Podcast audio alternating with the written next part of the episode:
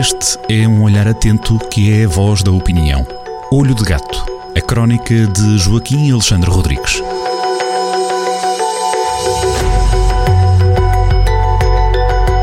Chegados a sexta-feira, tempo de dar as boas-vindas ao fim de semana, sinal também de, no Jornal do Centro, acompanhar nova crónica de Joaquim Alexandre Rodrigues em Olho de Gato. É já a crónica 835, disponível a partir deste 3 de abril, em jornaldocentro.pt, na rádio, em vésperas de sair a partir desta sexta-feira, fazemos aqui a antecipação daquilo que pode ser lido, o regra geral, na, na crónica. Hoje temos uma crónica a descobrir com dois exemplos que nos levam a um caminho, pelo que eu percebi, uh, já bem nosso conhecido. Vamos ver quando é que saímos desta, desta rotina que não nos deixa uh, em nada agradados, mas já vamos perceber porquê. E temos uma palavra nova. Não fosse abril, uh, o mês da liberdade, a crónica chama-se um, um dízimo.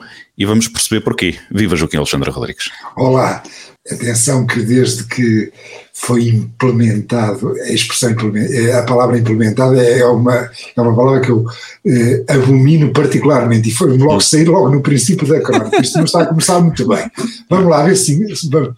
Desde que surgiu o acordo ortográfico, eh, portanto, criou-se um caos na escrita e na ortografia, portanto, na prática passámos a ter mais ou menos uma forma de expressão à vontade do freguês e, portanto, criemos palavras, faça, façamos neologismos e este undízimo é, é que eu não é, deliberadamente vou deixar para, para a leitura depois do, dos ouvintes amanhã, amanhã é, é uma palavra criada de propósito para a situação que vamos passar a descrever ou vamos tentar passar a descrever.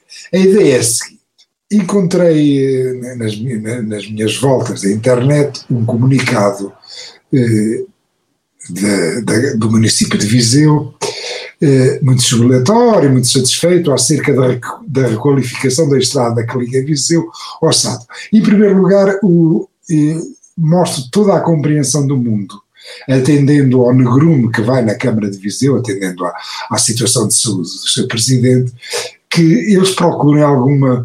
Eh, é completamente humano perceber-se que os vereadores que estão em exercício procurem alguma luz, alguma alegria no meio de, um, de um, conjuntura eh, que para lá não é boa e, portanto, eu mostro toda, toda a compreensão do mundo em relação ao tom daquele comunicado que faz algum histórico, que faz eh, uma descrição de uma iminente eh, perspectiva de, de, das infraestruturas de Portugal poderem avançar para aquela obra mais que prometida.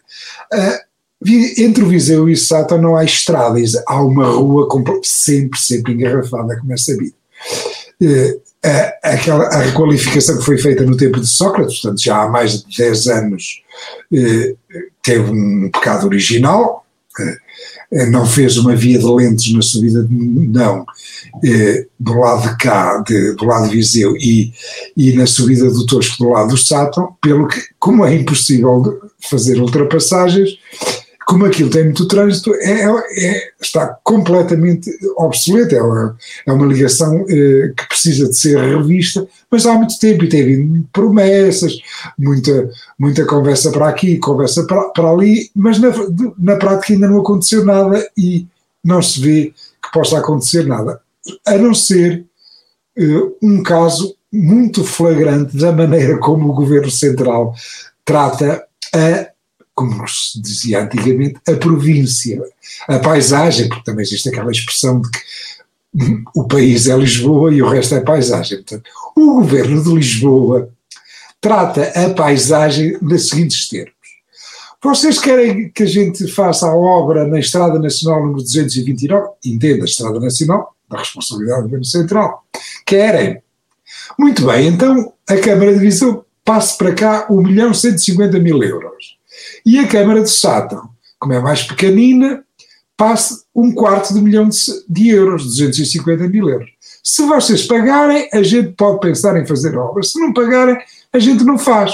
É assim que Lisboa trata as suas estradas nacionais, onde passam milhares de pessoas todos os dias que também pagam os seus impostos. É assim os orçamentos municipais, de, de, os orçamentos municipais têm que custear uma obra uh, numa estrada nacional. Que para já ainda está só prometida, portanto saiu o anúncio. Sim, entendamos, quer, quer, mas era uma condição sine qua Já não é a primeira vez. Se as, se, a, se as câmaras se recusassem, não havia uhum. obra para ninguém. Assim, pois. pelo menos, não há obra, mas existe a promessa da obra. Espero que as câmaras não paguem antecipadamente, porque também pode acontecer. Bem, mas já estamos um bocado a disparar. Bom, outro caso, olhamos para outro caso. Em Lisboa, em Lisboa há um problema de habitação, é sabido. E então, na primeira geringonça, foram vendidos uns prédios da Segurança Social à Câmara uh, de Lisboa, abaixo do preço de mercado. Uma própria auditoria, uma auditoria do Tribunal de Contas, publicada em janeiro de 2020, portanto há, há um ano e pouco, uh, dizia exatamente eh, preto no branco, e eu até vou ler. As condições da venda, estamos a falar de prédios eh, eh, em Avenida Central, prédios que eram da Segurança Social, propriedade da Segurança Social, que não estavam a ser usados e que foram passados para a Câmara de Lisboa. As condições, diz o, a Auditoria do Tribunal de Contas, foram vantajosas para o município em detrimento da receita e da sustentabilidade do orçamento da segurança social. Isto é, o futuro das nossas pensões foi posto em causa nesta venda generosa, que se poderia até chamar uma espécie de subsídio, que o ministro da altura da Segurança Social, eh, Vieira da Silva, deu ao, ao, presidente da Câmara, Fernando Medina, ditas as coisas em bom português, até é isso, eh, foi uma espécie de subsídio dado por Vieira da Silva a Fernando Medina. Ponto final parágrafo. Ora bem, nestes prédios, agora estão a ser requalificados. portanto, eram prédios de serviço, estão a ser transformados em prédios de, de habitação. Em apartamentos, eh, dizem-se, eh, lá naquela gíria burocrática, apartamentos de renda acessível, isto é, habitação social. É uma habitação social em que cada fração, cada apartamento vai custar 400 mil euros. 400 mil euros. É acessível, não dizem para quem, não é? Eh, também é verdade. 400, a gente até sabe para quem é que vão ser aquelas casas, não é? aquelas casas vão ser atribuídas, a gente até sabe a quem é que vão ser, não é? É isso para, para, para confirmar. Eh, não vamos dizer mais nada, vão ser os sortudos, não é? Que vão uhum. ter uma casinha no centro da cidade, cujas obras custam, custam 400 mil euros. Ora bem, para o escândalo ser mais completo, quem é que vai pagar essas obras? a bazuca europeia. Ah, mas temos que falar baixinho. É melhor que o Tribunal uh, Constitucional Alemão nem saiba disto. É a tal bazuca que vai deixar mais de 150 municípios de fora. Na, eh, na, na parte do investimento. É melhor que o Tribunal Constitucional Alemão e aquilo que chamam os países frugais da Europa nem saibam que uh, o dinheiro uh, que é dado a Portugal para nos tentarmos reerguer da crise económica eh, decorrente da, peste, da peste do século que, que afundou o nosso PIB, vai ser gasta em casinhas ditas sociais a 400 mil euros cada uma. Mas para onde? Para Lisboa, claro. Pagas a 100%. Porque cá no interior, o interior esquecido e ostracizado, como brincava o Ricardo Araújo Pereira, as câmaras, se querem alguma obra, também têm que inchar. É isto. E a realidade, a, a diferença. Isto é uma indignidade. A diferença está só nesta realidade, e se quisermos só comparar por aí, entre os 400 mil euros que custou uh, quem encaixou o Estado pela venda da, de um imóvel e estes 1,23 milhões que a Infraestruturas de Portugal vai encaixar das duas autarquias para fazer uma obra uh, que acaba por ser uma estrada nacional. Portanto, é, é uma. Necessária é uma... a milhares de pessoas que pagam os seus impostos honradamente, só, uhum. só têm o azar de não terem nascido em Lisboa. Claro. Ou de claro. não viverem em Lisboa. Uhum.